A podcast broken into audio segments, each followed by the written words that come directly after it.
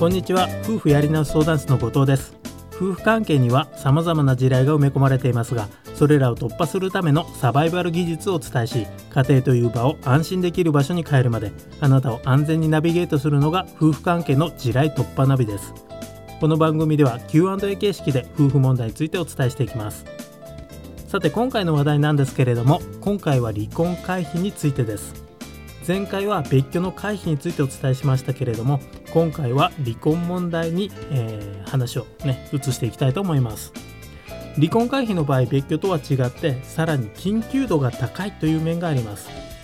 究極別居は回避できなかったとしてもそこからまた話し合いなどを通して同居に戻していくというのがステップとして、まあ、可能だと思うんですけれども離婚の場合それが決まってしまうとなかなかそこからまた再婚に戻すっていうのは割としんどい面がありますよね。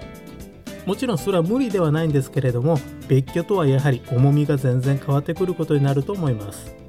そこで今回は離婚回避の Q&A を取り上げていきたいと思います。では今日のご質問お伝えしていきたいと思います。今日の質問はこういうことです。夫とは離婚問題になっていて連日のように離婚の話がメールや LINE などでやってきます。このような状況でやってはいけないことや注意点があれば教えてください。というものです。前回の別居回避のところと同じく夫婦やり直し相談室に寄せられるご相談の中でこれはよくある間違いだなというものを今日は3つ取り上げてお伝えしていきたいと思います。まず1つ目なんですけれどもこれは短期間で何度も話し合いをしてしまうというものです。誤解がないようにお伝えしておきたいんですけれども離婚回避のために話し合いを何度かするということはある程度自然なことで多くの人がやってることでありそれは別に問題がありません。しかし短期間で繰り返し話し合いをするというのは急激に離婚リスクを高めてしまうというのと夫婦関係を大幅に後退させてさせてしまうというそのリスクが高いということは知っておいてもらった方がいいかなと思います。どれぐらいの間隔でじゃあね話し合いをしたらいいのか話をしたらよくない話し合いをしたら良くないのかということをお伝えしておきたいと思うんですけれども確実なものが基準として決まってるわけではないですけれどもおおよそ1週間に1回ぐらいのペースでやってるっていう場合は多くの場合ですねこれ早すぎるタイミングが短すぎるという面があるかなと思います。基本的には月1回とかそれぐらいのことを想定しておいて進めてもらった方がいいかなと思います。短期間で話し合いをしてしまうとですね結構相手も自分もね、感情的にどんどんエスカレートしていくっていう面がありますので、えー、状況をねどんどんどんどん悪くしてしまうということが非常に多くなります。なのでこの短期間での繰り返しの話し合いというのは避けていただいた方がいいかなと思います。2つ目は1日に何件も LINE をしてしまうという行動です。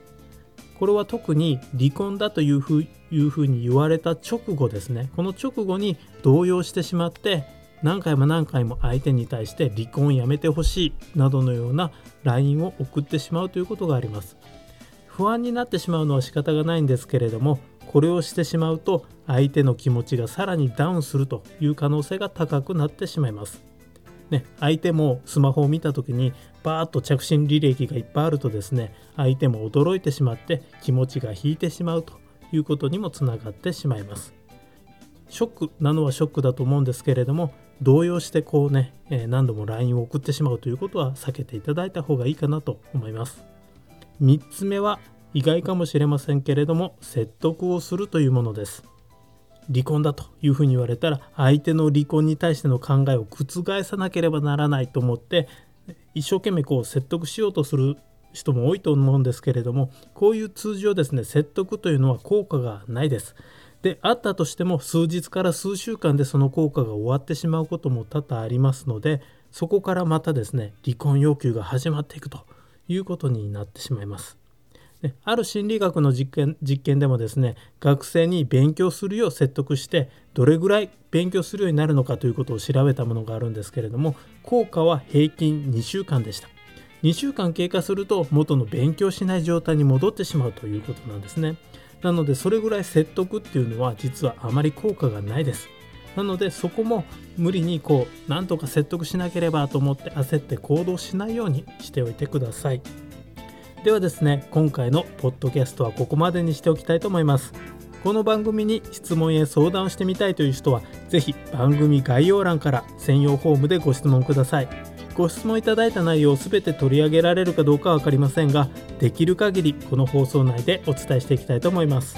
それとよろしければ今のうちにこの番組をフォローしていただくと大変嬉しいです。ではまた次回お会いいたしましょう。